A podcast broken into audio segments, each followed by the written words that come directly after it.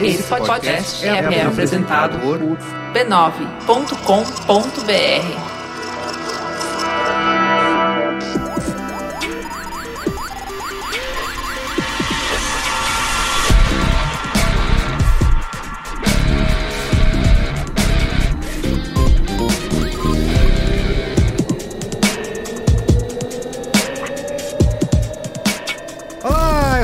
eu sou o Carlos Merigo, esse é o Braincast 164. Estou hoje aqui com o Alexandre Maron Olá, Braincasters! e de volta ele, o polonês, Gustavo Daquino Mafra. Jovens! Você vai confundir a cabeça da. E aí, beleza? Muito bem, estamos aqui reunidos para discutir um tema que é recorrente no nosso grupo secreto, né, Gustavo? Que é. A- Terror do Carlos Merigo. Isso. o terror, o colapso, o apocalipse da publicidade. Eu já falei, o nome desse programa tem que ser Adblock, É. o agente apocalíptico do colapso. Você é de fazer inveja a qualquer capa de revista Apocalipse Block. sensacionalista. Olha, virou maranada no título. Vai ser isso, sei lá, ascensão do Adblock ou apoca... Adipocalipse Block.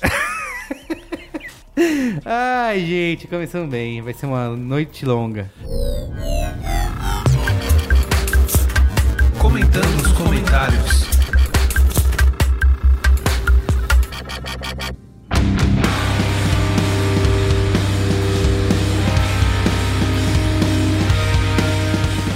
Recadinhos da paróquia? Não, momento Native Edge. Momento Native Ads. Muito bem. Cara, eu tô muito feliz de fazer esse momento Native Ads por dois motivos. Primeiro que a gente vai falar de rock. Sim. Segundo que a gente vai falar de uma banda de Brasília. Sabia que você ia vir com Represents. essa DF Represents. banda da sua terra. Cara, e pra variar, Brasília sempre trazendo novidades. Brasília é o celeiro do rock, cara. Eu tenho muito orgulho de, de fazer parte disso. Muito bem. E essa é uma banda que foi muito conhecida recentemente, porque eles participaram do reality show do Superstar e se saíram muito bem lá, tinha muita torcida pra eles ganharem e tal. E as músicas deles fizeram muito sucesso, eles mostraram músicas autorais, coisa assim. E, cara, a banda, o nome da banda é Scalene, a gente tá falando aqui. Que isso, falando- que banda, que banda, que banda? Scalene, banda de Brasília, que começou em 2009, faz um tipo de música muito próprio, muito deles. Cara, tudo deles é muito bem pensado, assim, muito conceitual. É, é muito legal, cara. E é legal que se você não conhece, você provavelmente está ouvindo nesse momento, porque as músicas da banda Scalene é a trilha sonora desse Braincast. É, Durante putz. todo o Braincast você vai poder ouvir as músicas aí. Que legal isso, cara. E pra você ter uma ideia, assim, de como eles trabalham a música, como eles trabalham as composições, o nome do álbum é Éter, esse novo álbum deles. E ele fala de éter porque ele remete à substância que preenche o vazio do universo e seria o meio de propagação da luz. Seria o considerado o quinto elemento. Como se fosse um quinto elemento, exatamente. E, cara, o primeiro disco deles, que chama Real Surreal, também é assim, sabe? Também é conceitual. Então ele fala de duas partes: a dualidade entre o palpável e o imaginário, entre o sonho e a realidade. E, cara, Bonito. em vários blogs, em um monte. Porque a banda, ela não é mais do mesmo, sacou? É uma banda muito inovadora, muito, muito própria, cara, muito original. Tem uma música dele, chama Dance Macabre, que foi inspirada pelo Dexter. Ó, a gente que legal. adora. É. A série? É, e por causa disso, ela se tornou a música tema do personagem principal da novela da Globo que tá, tá no ar agora, chama Regra do Jogo. Que é o Romero Rômulo. Romero Romulo. Que é interpretado pelo queridinho lá, que é o Alexandre Nero, né? É, ele representa a dualidade humana em uma só pessoa, uma parada assim. Pô, que legal. Cara, eles tocaram no SXSW, que a gente tava Olha South Southwest. by, grande South by. é, que é como Aliás, na- Eles nós tocaram no Lollapalooza também. presenciamos grandes bandas lá, lembra? Só grandes bandas, e eles estavam lá. Um grande celeiro de bandas, muito bem. Então é isso. E o mais legal é que a gente vai ficar ouvindo o Scalene agora na trilha sonora do B9 ao longo de todo o programa. E, cara, é muito legal a gente poder falar de uma banda nova que oxigena o rock brasileiro, cara. é, Que poesia. dá pra ouvir no Spotify. Spotify, Radio, todos esses serviços aí dá pra ouvir. E, o- e você sabe que eu falo isso porque eu realmente acredito nisso, cara. Eu fico muito feliz com o sucesso desses caras. Bonito. De Brasília para o mundo, é? Represents. Muito bem. Vamos É. ao comentários? Comentários.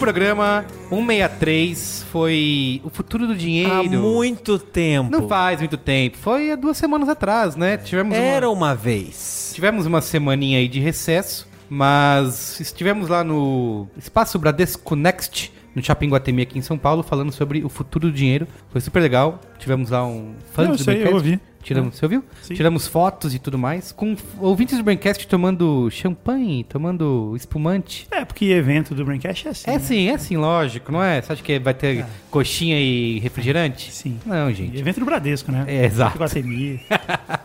Muito bem, temos aqui o primeiro comentário do. Peraí, não, vai ter aquela abertura sensacional, Então, cara, eu estilo quero, novela do Gustavo Daquino? eu, quero, eu quero fazer uma confissão. Eu acho que eu criei um monstro. Ah, lógico. Eu queria me conectar agora, queria conversar agora com os ouvintes do Braincast.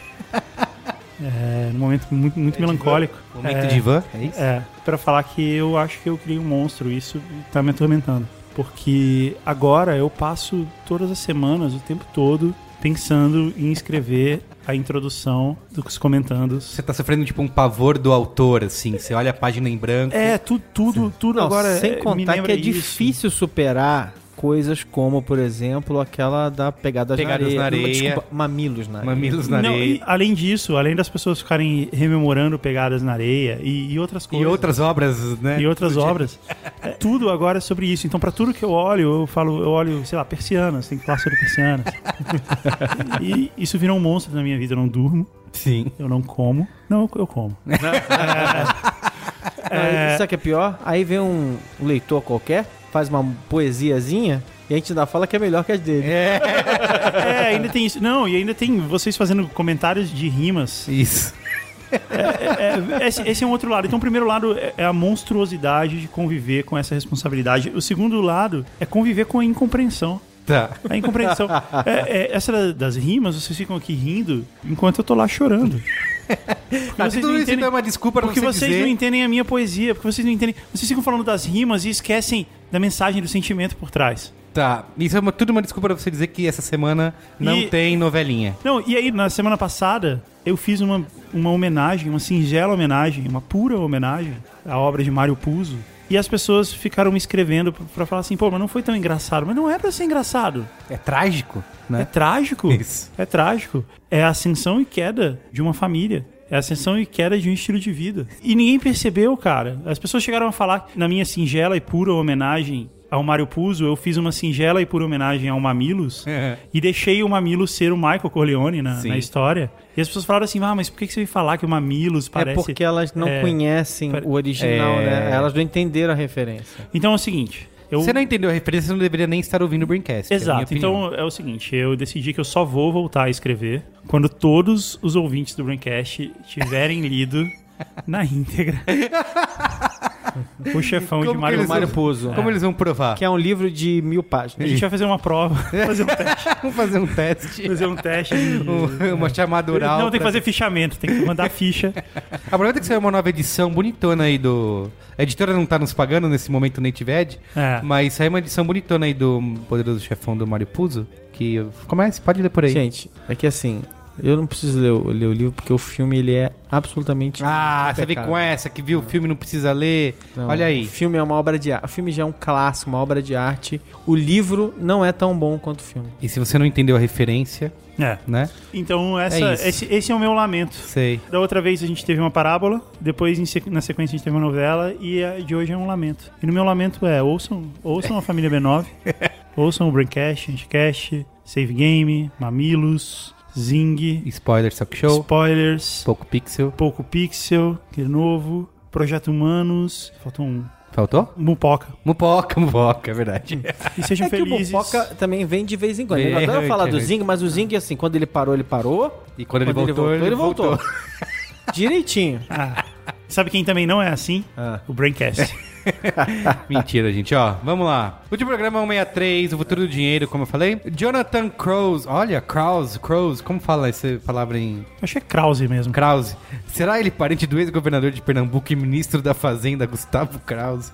Comentário do editor de e-mails aqui. Oi, Guga. Um breve comentário Oi. sobre o último programa, o futuro do dinheiro. Mais para o fim do programa, um dos ouvintes perguntou se o fato do Bitcoin ser finito seria o motivo do fracasso dele. Penso que seja exatamente o contrário. O fato de uma moeda ser finita impossibilita a inflação dela. Logo, não teríamos oscilações de preço muito discrepantes. No Brasil, por exemplo, quem controla a quantidade de moeda que irá circular no país é o Banco Central, ou seja, o governo. Como o governo geralmente não sabe o que faz, eles adotam uma política inflacionária que não conseguem segurar, como que está acontecendo hoje. E isso fode e ferra a vida de todo mundo. Então, não, acredito que o fato do Bitcoin ser uma moeda finita não seria o motivo de fracasso dele. Obrigado e até a próxima. A gente falou, né, um pouco disso, sobre ele ser tão- controladamente É tão. A sabedoria do- é tão. sabedoria do tão povo. simples, né? Isso. Tão simples. Se bem que ele é parente do- de um ministro da Fazenda. É verdade, então ele sabe Ele deve fala. ter informações que a gente não tem. Deve. Tá, eu vou ler o do Kleber Zerrenner. Kleber Zerrenner de Londres, que já participou De do de. Braincasts aqui. Ele participou do. Como que era o nome? Era Morando Fora, Trabalhando Fora, sei lá. Alguma coisa assim, algum tempo atrás. É. Palmeirense, infelizmente. Então, o Kleber manda um.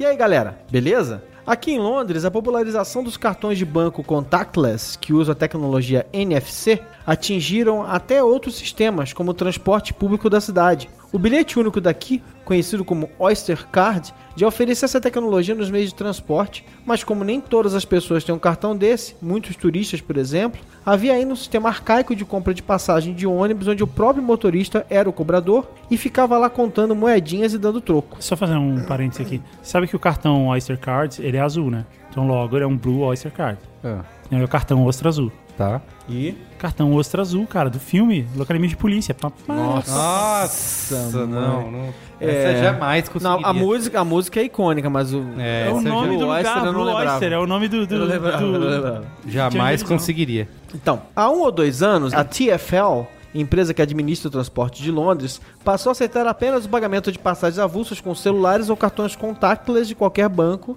no mesmo dispositivo do Oyster Car. Isso acabou com a venda de passagem com dinheiro no próprio ônibus. Agora, para pegar um ônibus aqui, ou você tem um Oyster Car ou um cartão mobile contactless. Peraí, peraí, rapidão. Por que que você não tá lendo o e-mail como um tio da livraria? Por quê? Como você normalmente faz? Sei lá. Como o é um cara- tio da livraria? É, aquele jeito que o Marão lê assim. Há um ano ou dois anos, a TFL É a ele. passou a aceitar. Ele interpreta, né? É.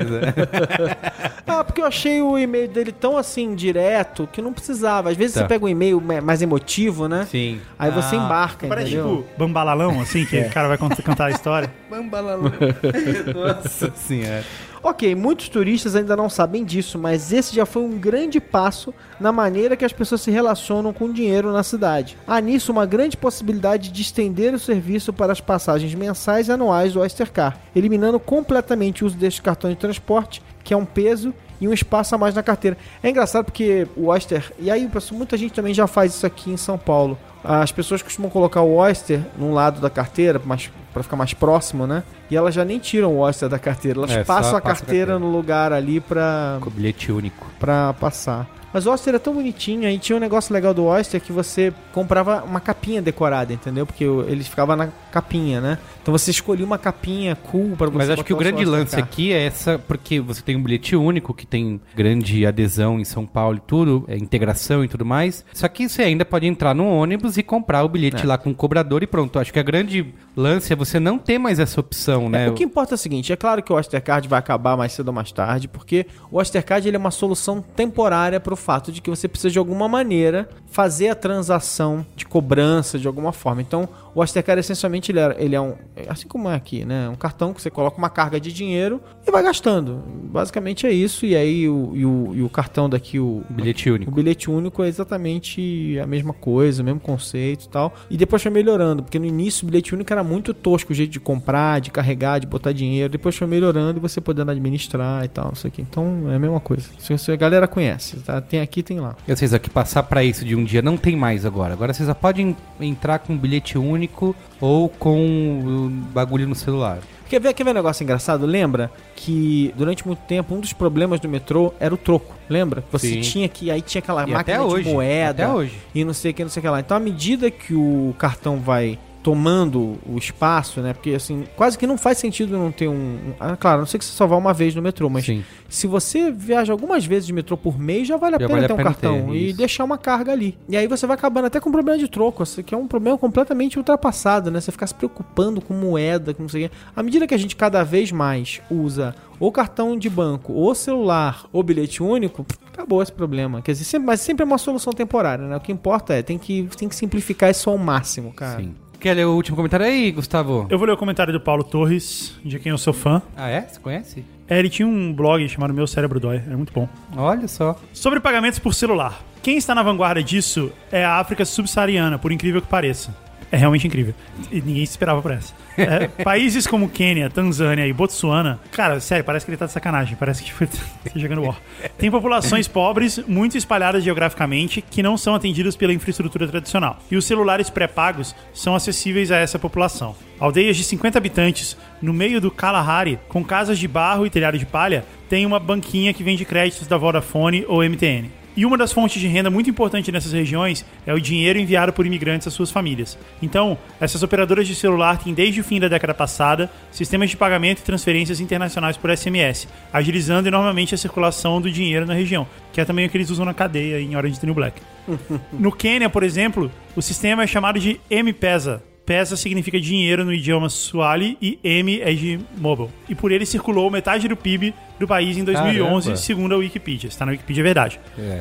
Uns links que eu achei a respeito, ele manda um monte de links que você pode ver lá no post do, Do Braincast Braincast 163. 163. Tem um comentário dele lá com todos os links, tem um Caramba, videozinho maneiro metade lá. do PIB do país só por... Caramba. Só por celular. É isso aí. Realmente, por incrível que pareça. Imagina- pareça que incrível. Imagina você colocar metade do PIB do país nas mãos das operadoras de Operadora celular. de celular. Celular, uma máquina que basicamente muda o mundo. É, pior que é mesmo. Isso podia ser um Braincast, hein? É? É. Quem Vamos mudar a pauta agora? Falar isso?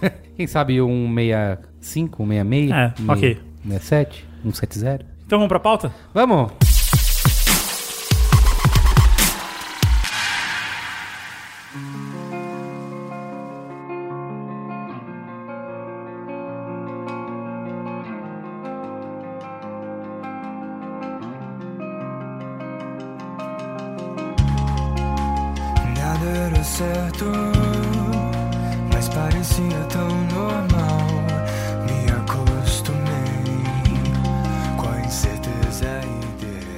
Queria começar assim porque eu sou um cara que venho criticando o uso do o advento dos adblocks. E eu lembro que quando o Tivo tava em, em crescimento, né? Eu era um dos caras que fiz posts falando, é isso aí, tem que pular os comerciais mesmo, tem que dar o poder pras pessoas e tudo mais. Puxa vida, hein? E aí, Se procurar se no virou B9 lá por Tivo, você deve achar um post meu lá de 2005, 2004 falando isso. E agora com os adblocks em crescimento, porque qual é a grande questão? O adblock até então, os plugins de adblock, e pra quem não sabe o que é, infelizmente agora vai ficar sabendo o que é, você instala um plugin no seu navegador, no Chrome, no Safari, e um, um dos grandes lances aqui daqui a pouco vai ter no iOS 9, então você vai poder bloquear até propaganda em, em aplicativo e no Safari do celular, sendo que todo mundo tá indo pra propaganda no celular, o consumo de conteúdo é via celular. Você instala esse plugin e ele bloqueia propagandas e bloqueia é, anúncios nos sites que você navega, bloqueia anúncios no Facebook, bloqueia anúncios no YouTube, inclusive,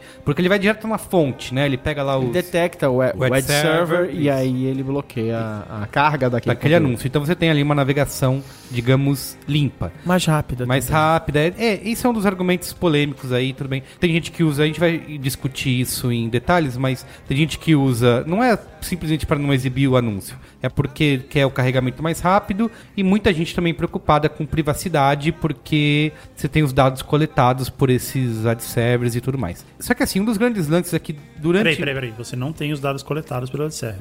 Você tem algumas informações de navegação coletadas anonimamente.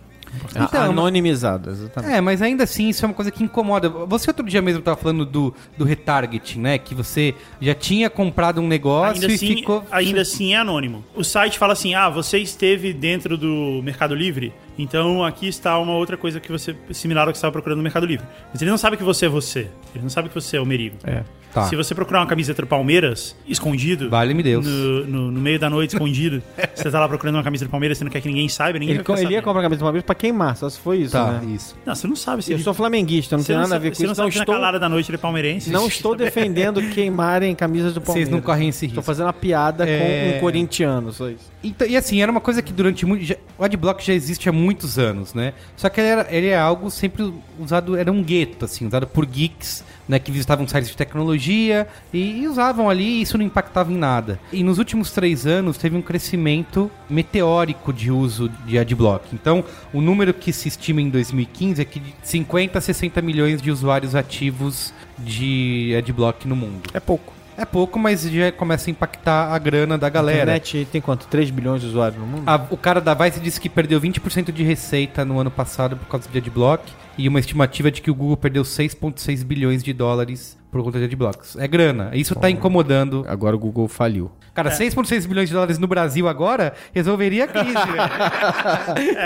É, eu não, eu não acho que esses números sejam verdadeiros, porque. Até porque se fosse. Você consegue utilizar o, o Adblock no próprio Google Chrome. Se fosse, se fosse isso, eles já não permitiriam. Se estivesse impactando nesse nível. Então, alguns rumores, é assim, A rumores não, deles que mesmos. o Google já pagou os desenvolvedores do Adblock Plus, a Microsoft já pagou e a Amazon já pagou num esquema meio máfia, assim, eu te pago pra você liberar a, a exibição dos anúncios. Igual, igual você paga hackers pra fazer antivírus. Isso, é, exatamente. Já existiu isso. Você paga o criador do vírus pelo antivírus. É. Acho que a gente tem que voltar na história e você sabe que eu odeio banner. Então vamos começar por Tá. aí, tá? A gente tem que voltar na história e eu vou apanhar de vocês dois aqui. é- mas é importante, eu tô aqui pra isso hoje. Tá bom. Tá? E lembrar, assim, de onde vem a ideia de um banner, né? A internet não tinha essa maneira de monetizar, de ganhar dinheiro, né? Como a internet surgiu e ela tinha uma referência muito grande vinda do impresso, né? De, até porque você não tinha como fazer muito mais do que botar palavras escritas e no máximo foto que demorava para carregar naquela época.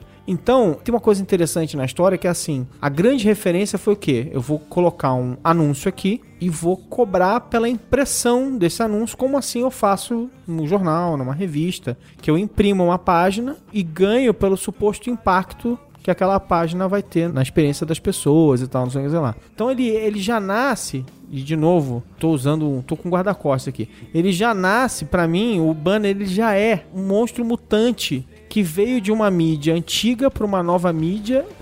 Ele, nasceu mutante pra ser e mutante, monstro mutante, gente, do mal, monstro deformado mutante, a gente mata nos filmes de ficção científica, não é mesmo? Então ele um dia vai ter que morrer. A cara do Berilo. Mas assim, isso é uma coisa que a gente disse, por exemplo, de comerciais de 30 segundos, né? Na época do Tivo, isso era muito discutido. A morte do comercial de 30 segundos É, não dá mais pra Que fazer também, isso. que também possivelmente vai acontecer. Não, como assim? Com o YouTube? já está acontecendo, Com o né? YouTube, tudo bem, não tô falando só de pre-roll e tudo mais, mas de conteúdo produzido pra YouTube, onde você tem os comerciais de. É, mas tudo é bem, tem que ser coisa. comercial bom, né? Não, não adianta ser comercial merda. Mas a Coca-Cola produz comer- os comerciais que ela bota no Super Bowl, tem mais audiência no YouTube depois. E outras marcas fazem comerciais pra internet e são virais e tudo mais. Independente do formato de 30 segundos e um minuto. Bom, já que- Mas já- o comercial continua mais vivo do que nunca, sabe? Então, olha só, eu tenho uma teoria e essa teoria, ela é a missão e a visão e valores da minha empresa, da FTPI. Por isso que eu te chamei aqui, Gustavo. É, é sério, essa teoria está escrita nos primeiros slides da apresentação da minha empresa. Porque é nela que a gente se baseia e por isso, por exemplo, boa parte da publicidade no B9 se baseia nela. A minha teoria é a seguinte: a publicidade, ela só é efetiva, ela só é bem sucedida, no máximo do seu potencial, quando ela consegue repetir a mesma experiência de uso do conteúdo. Do conteúdo no qual ela vem inserido. Eu costumo explicar assim: tipo, pega uma revista. Qual é a experiência de conteúdo de uma revista? Ela é papel, texto, imagem, textura do papel, cor, cheiro. Tudo isso está envolvido na experiência de uso de uma revista. É para isso que você compra a revista. A publicidade da revista, ela tem essas mesmas coisas. Ela tem esse mesmo potencial, sabe? Você também tem papel, também tem texto, também tem imagem, também tem textura, cor, cheiro. Também tem um texto legal com uma imagem bacana, um título legal e um texto explicativo, sabe? A experiência de uso da publicidade no impresso, ela é muito similar, igual à experiência de uso do conteúdo no impresso. E isso vale para todas as mídias. Se você vai pro rádio, é a mesma coisa. Ah, rádio é música, sketch de humor, aí você pega propaganda no rádio. Pô, tem música, tem sketch de humor, sabe? É a mesma coisa. Em todas as mídias, a publicidade repete a experiência de uso do conteúdo. Na internet, quando ela começou, como ela começou de uma forma muito tosca, muito de qualquer maneira, muito tipo, vamos fazer de qualquer jeito aí para dar algum jeito, ela é muito pobre. Um banner ele, a experiência de uso de um banner, guardadas honrosas e maravilhosas exceções, a experiência de uso de um banner, ela é muito pobre referente à experiência de uso do conteúdo da internet. E eu não tô falando só de interação, né? Porque a primeira coisa que você pensa em internet, ah, rádio é áudio, TV é vídeo, internet é interação. Interação. Então não é só a interação de você clicar e fazer alguma coisa. É É, de ver, você é poder, negócio. é de você poder ver, é de você ter texto, áudio, vídeo, tudo ao mesmo tempo, mas é também de você poder compartilhar, de você colocar na sua timeline, de você poder comentar, dar like, salvar pra ler depois, sabe? É um monte de coisas que o conteúdo da internet tem que o banner como publicidade na internet, acaba, não tem. Por conta disso, ele acaba sendo. Ele deveria ser a forma menor de publicidade dentro da internet. Ele deveria ser uma forma mais do que complementar. E no fim, é- Exatamente. ele é um pouco isso. Ele, ele é só ele complementar. devia ser uma receita complementar. Agora, o que acontece é que a internet ela tem uma outra característica que nenhum outro meio tem, porque aqui a gente está fazendo um estudo de comparação. Então ela tem uma característica que nenhum outro conteúdo tem, que é um alcance inacreditável, é um alcance análogo ao infinito, sabe? Vai estar lá e vai alcançar alguém em algum momento. Se alguém procurar isso aqui, ele vai achar. Então, por isso que ele tem o seu valor, sabe? Porque você consegue alcançar muita gente em muito lugar. E todas as tecnologias que se criou para veiculação de banner, de você colocar banners dentro de sites, permitem que qualquer anunciante utilize isso para alcançar qualquer pessoa em qualquer momento. Permite que isso seja muito preciso. Você, com um banner você consegue atingir um público de uma forma muito precisa, que justamente por ele ter esse alcance, essa facilidade de ser veiculado em qualquer site, através de rede, coisa assim, nenhum outro tipo de formato de mídia na internet, porque tem formatos muito melhores, a gente vai falar aqui daqui a pouco, mas nenhum outro formato tem essa característica. Então ele acabou virando isso. Ele virou essa parte. E uma outra coisa que ninguém esperava do banner, e aí fomos surpreendidos novamente, o banner ele tava morrendo, ele tava num caminho de desvalorização total. E de repente, com todas as ferramentas e as tecnologias de mídia programática que foram sendo criadas, ele passou a ter um alto valor. Justamente por isso aí que você falou agora no começo, porque você pode fazer retargeting. É precisão você consegue alcançar negócio, né? um, um cliente muito específico, com uma necessidade muito específica, estando num, num ambiente muito específico. Porque você consegue monetizar. É muito fácil vender publicidade no B9, que tem um público gigante e que é referência no assunto que ele fala e coisa assim. Mas fazer publicidade num blog pequeno, num blog de nicho, sabe? Num blog que fala sobre, sei lá, Mágica. sobre mágica, por exemplo, ou sobre mágica em animes, ou sobre mágica em animes dos anos 80, sabe? Isso traz uma possibilidade de monetização para esse cara e de você colocar anúncios ali que são muito ligados a esse público e por isso eles valem mais. A mídia programática que a gente falou aqui em vários programas já, ela valorizou muito o banner. Ao invés de fazer o que todo mundo esperava, ah, vai desvalorizar, vai ficar cada vez mais barato, cada vez mais commodity e tal, ela acabou valorizando porque ele passou a ser mais preciso e dar mais bons resultados. Agora, no mundo geral, quando a gente tá falando aqui dos top 100 publishers, isso é muito adequado, sabe? Se você pega o Wall Street Journal, que tá em boa parte dessas matérias aí sobre adblocks, o banner dele é ok, sabe? Ele, não é mega invasivo, ele não fica piscando na tela, não é um monte de banner. Ele tá ali, ele, no B9 também. O banner dele complementa bem o layout. Eu abaixei o adblock hoje e, na verdade, a maioria desses sites, ele fica horrível sem o banner. Fica um quadrado branco ali, faltando um negócio, e o branco foi bem pensado ali. Eu olhei o Terra, por exemplo, o Terra tem todos os banners, ele tem escrito publicidade em cima, ele tem um boxinho branco, onde ele vai tem escrito publicidade em cima, que dentro do design dele, que é todo blocado, assim, faz todo sentido. E ficou horrível, sabe? Você, tipo, piorou a experiência de uso do, do site como um todo. Por causa do adblock. Então, o Alexandre falou assim: ah, eu odeio banner. Beleza. Mas o banner, que, o banner que a gente odeia é o banner do site obscuro, O o banner abusivo, isso, é. o banner abusivo. tá bom. Esse banner é ok. E esses caras, como a internet é infinita e as pessoas adoram não seguir padrões, porque na, a verdade é que o IAB tá aí pra criar padrões e sobre o que deve e que não deve ser feito e tal, tal, tal. Mas que pessoas quebram essas regras. É a verdade que a publicidade foi ficando feia, ela foi ficando intrusiva, Abusiva, ela foi isso. ficando abusiva. Então é um tal de entrar em site e aparecer um pop-up que você não sabe como fechar porque não tem um botão pra você fechar. É um tal de site que tem um, dois, três, cinco, seis posições de banner, realmente atrasando a carga da sua página e Tem atrapalhando um negócio a do. Aquele, Mas- mas isso um dos vale- plugins que é o Ghostery, ele diz que já chegou a pegar em um site, e não é site obscuro, mas em um site, um veículo de mídia de porte médio, 50 snippets de JavaScript na, de carregamento de. que tem a ver com publicidade e outros tipos de scripts, assim, 50. Imagina É. isso. Não, e deixa lento pra cara, deixa consome Não, processamento. e, Mas e assim. é um pouco do desespero também da galera. E às né? vezes esse Porque- cara nem sabe que ele tá veiculando esse tanto de É, coisa. é isso, não é. Ele não, um e- monte de rede. Às vezes é lixo também, que foi ficando código, mas assim, o cara no desespero, ele vai se afiliando a um monte de rede, porque. E, não, e não limpa o código depois, é. Porque ele tá. O que, que ele tá fazendo? Ele tá tentando. Porque como é que funciona esse negócio, né? Cada vez que você lê uma página, você clica e pede a página, enquanto vai carregar o conteúdo que você vai ler, o servidor vai ver lá o seu cookie, ou se você tiver, ou se você não tiver, e aí vai tentar te entregar uma publicidade de acordo com as informações que ele tem sobre você. Se ele não tiver nada, ele vai te entregar uma padrão. Se ele tiver alguma informação, algum cookie que diga alguma coisa, ele vai tentar te entregar algum tipo de publicidade adequada. E como é que ele escolhe essa publicidade adequada? Ele primeiro vai, sei lá, no servidor primário que você definiu como prioridade, e ele vai falar assim: opa, vamos lá, tem anúncio para esse cara no servidor 1, que a gente, que é onde a gente cobra o melhor preço, não sei, sei lá? Não. Ah, beleza. Então, fulano, você, segundo servidor, segunda rede que eu tô afiliado, não sei o que, sei o que lá. Você tem alguma coisa para botar aqui em cima? Isso naquela fração de segundo em que você tá carregando o milissegundos. negócio. É. Fulano, você tem um banner para colocar aqui? Não. Fulano, e assim por diante. Então você vai, dependendo do número de parceiros que você tiver conectado na sua página, ele vai fazendo essa pedida para encaixar algum banner que faça sentido pra você. E isso, na verdade, supostamente, quando bem executado, isso é bom, porque isso é a busca de te entregar a melhor publicidade possível que seja mais relevante para você e mais interessante para você. Boas intenções, o inferno tá cheio. Então, no meio dessa história, você, se você não tiver um site bem desenhado, bem equilibrado, e sei lá, e parceiros que tenham ad servers bons, tá, você vai ter a sua experiência de leitura comprometida. E aí começa essa briga, né? Quer dizer, as pessoas começaram a, aos poucos, aprender como é que instala, e o Chrome foi, ajudou muito nisso, porque é muito fácil no Chrome instalar um aplicativo, quer dizer, instalar uma extensão no Chrome. Clicar E o Chrome certamente, o Chrome e é. o Firefox foram os grandes artífices, mas principalmente o Chrome pela facilidade, o Chrome foi dominando o mercado. O Chrome e o, e o Firefox foram os grandes artífices desse crescimento desproporcional dos adblocks. Isso. Uma pergunta que eu já fiz, é, isso até o, o Google falou isso agora. Por que, que o Google deixa chegar nesse ponto e não bloqueia o negócio? Por que, que o Google não tira, não proíbe o adblock da loja lá do Chrome?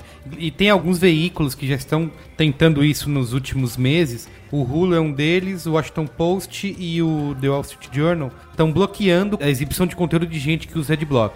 Porque assim, o Hulu ele tem o sistema de freemium, que é grátis, e você tem que ver publicidade para assistir a série lá, o conteúdo da televisão. Se a pessoa não tá vendo publicidade, fudeu, né? Eles não têm por que te entregar aquele conteúdo. Então eles estão indo pro confronto direto com esses usuários e exibindo mensagens no Wall Street Journal aparece um pop-up dizendo: "Ah, detectamos que você está com o adblock ligado, desligue para ter acesso ao conteúdo". É, o Guardian, ele fala assim, nosso site é suportado por Isso. A publicidade. Ward e o Guardian fazem uma mensagem mais ou menos, Não, ele né? fala assim, já que você não quer banner, você não quer pagar tanto para não sei o que é. lá, o, o Guardian oferece uma opção paga pra você não... E a Ward fez aquele negócio que a gente até conversou, que É. é de botar um banner no lugar do. Botar Fala um. assim, nosso site é suportado por, por publicidade. Que, assim, é um- E aí? Porque o adblock ele, não- ele não bloqueia o espaço, né? Ele bloqueia o carregamento do ad server. Então você pode trocar aquilo ali. Não, até porque aquele espaço tá desenhado, ele tá Isso. hard-coded na página, É, digamos assim. Se o cara não carregou o anúncio do ad server, você, pra quem tá usando adblock, você pode colocar alguma outra coisa ali, uma imagem, que é o que a Ward fez, dizendo: pedimos, por favor, que você nos dê apoio e desligue o seu adblock. Então eles foram para um pedido que algumas pessoas consideraram desesperado e tosco, e outras consideraram que foi uma coisa achei educado da parte é, dele. educado, exato. E aí tem outros que estão partindo pro confronto. E assim, só que o que esses caras falam, inclusive a galera do IAB, que obviamente já reuniu todo mundo, eles discutem isso com frequência, que é como combater o crescimento dos adblocks. O lance do confronto, ele, ele não funciona a longo prazo, porque a tecnologia sempre dá um jeito, né? Exatamente. Você faz isso, só que alguém vai lá, descobre um outro jeito, dá a volta e o adblock tá funcionando de novo. Então assim, eles precisam encontrar maneiras a longo prazo, de forma permanente, de driblar esse tipo de coisa. Na Alemanha já rolou processo de alguns publicadores, de alguns editores, de proibir o uso do adblock, perderam né, na justiça, o adblock continua sendo ativo. Óbvio que vão perder, e vão perder sempre. Ou seja, então... Porque, porque tem um. Na internet existe uma característica muito específica, teórica,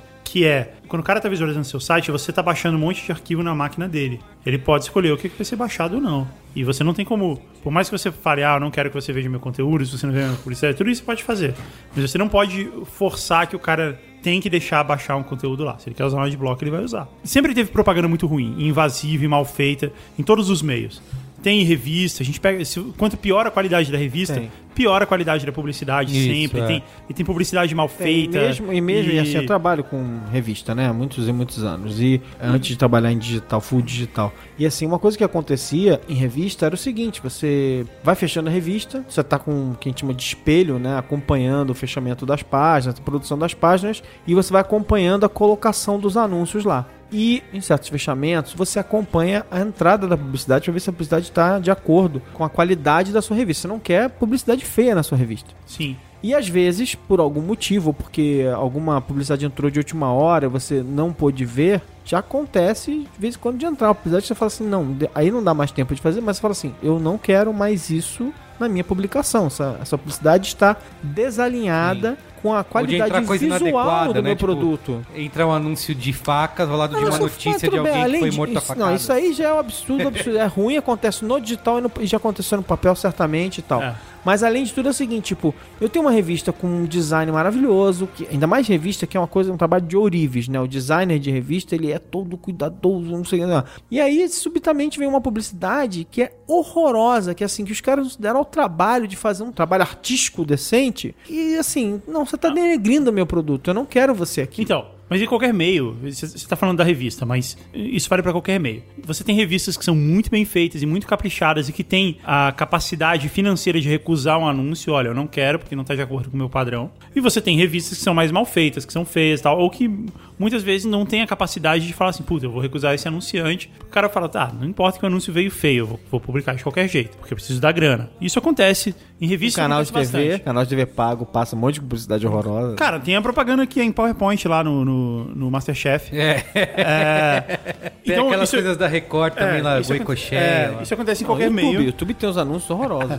Isso acontece em qualquer meio. Só que na internet, ele é muito. Porque, assim, revista, por exemplo, já é uma coisa que mais ou menos qualquer um pode fazer.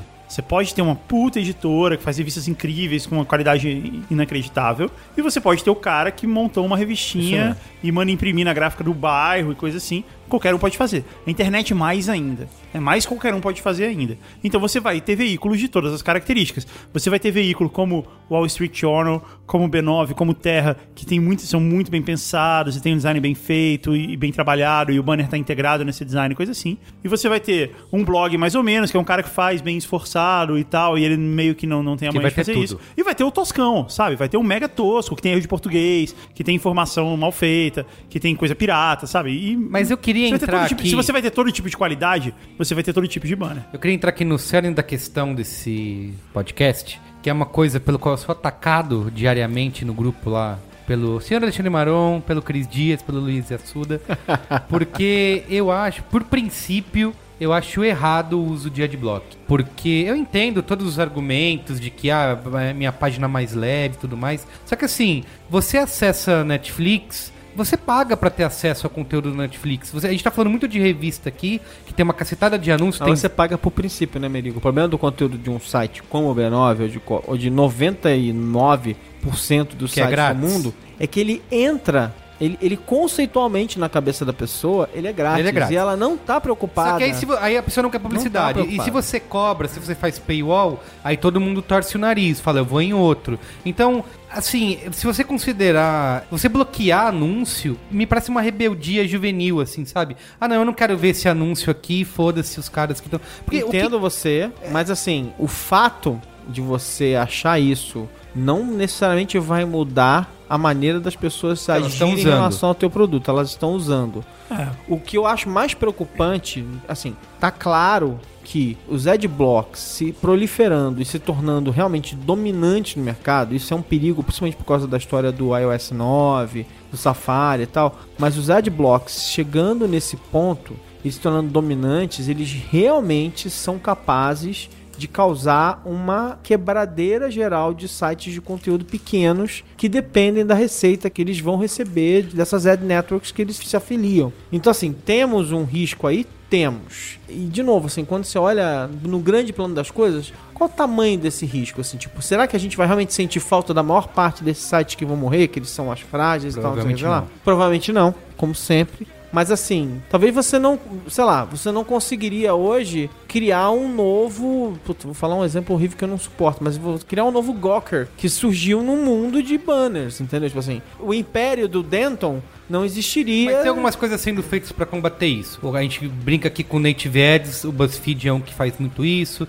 New York Times começou a fazer. Aliás, era post pago até o New York Times começar a fazer. Quando o New York Times começou a fazer, virou Native Ads. Mas isso é né? brilhante, cara. A gente fala com ironia e tal. A gente É brilhante, é brilhante. Só que assim, eu acho que isso, as pessoas estão se enganando, porque esse tipo de novo formato, isso borra a divisão entre o comercial e o editorial que todo mundo acha lindo e todo mundo adora. Porque quando você não. Não, mas de novo. Quando você não pode tem- mais carregar o banner que foi vendido separadamente e você precisa colocar isso no meio do seu conteúdo, porque vai ser o único meio de atingir as pessoas, aí você começa a misturar as coisas. Então, quando você vê um native ad no New York Times ou um negócio no Netflix na Ward, que é lindo, você não consegue saber até que ponto aquilo ali é isento de algo ou não. não é, né? Mas, eu, não é, mas eu acho, que é. você tá Exatamente, indo, não é. mas eu acho que você tá indo pro lado contrário, assim. O native ad, post pago, o publi editorial, ele não veio como uma forma de driblar o adblock. Ele veio como uma forma de tornar a propaganda mais eficiente. Exatamente. Tudo Esse bem, é um mas ponto tem muita Ele gente veio do usando, outro lado. Ele veio- que isso é o Não, futuro, não. porque o... O, é- o, Se- não, Native sempre, Ad- sempre vai ter post pago, native ad, publi editorial, mal feito, Tá. velado. Propaganda velada, o negócio sempre vai existir. Ela sempre existiu, inclusive. É, sempre né? existiu, é. é. O, o Native Ad, conceitualmente, o mais importante que as pessoas têm que entender é o seguinte: o Native Ad é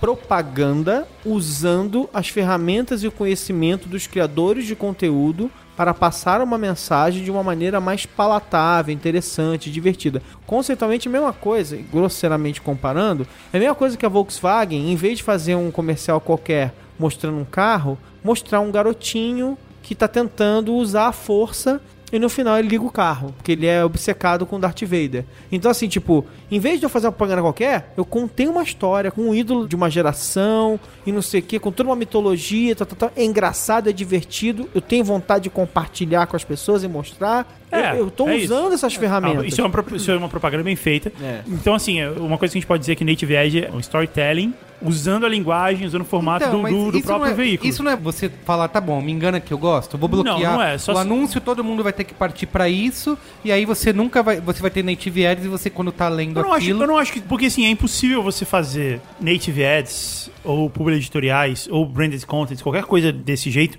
no mesmo nível que você faz banners. É impossível. Você não vai ter o mesmo número de anunciantes. É, é que o você exemplo não vai ter o mesmo número de comercial peças. é comercial, você sabe que é um comercial e fim de papo. Tá bom, mas olha só. Desde o Primeiro início, que, sabe? Ok, mas tem adblock pra vídeo também, que é outro, outro Sim, problema. o Adblock bloqueia os, os vídeos do YouTube. Quem, Mas tem- quem mas não tem gosta outra de ver coisa. propaganda no pre-roll do YouTube pode usar Adblock. Mas tem uma outra coisa que eu tava até escrevendo um material sobre isso, que é o seguinte: a base da nossa publicidade, o carro-chefe da nossa publicidade é o comercial de 30 segundos. Isso. Até o- a década passada, ele era a coisa mais legal que a gente já tinha feito. Não, ainda é. né? É, ainda, ainda, é, em boa parte, é. Mas. Não, mas é, é hoje. o lugar onde tem mais dinheiro, uma, Isso, é, isso, é- é isso. colocado maior grau de E você criatividade.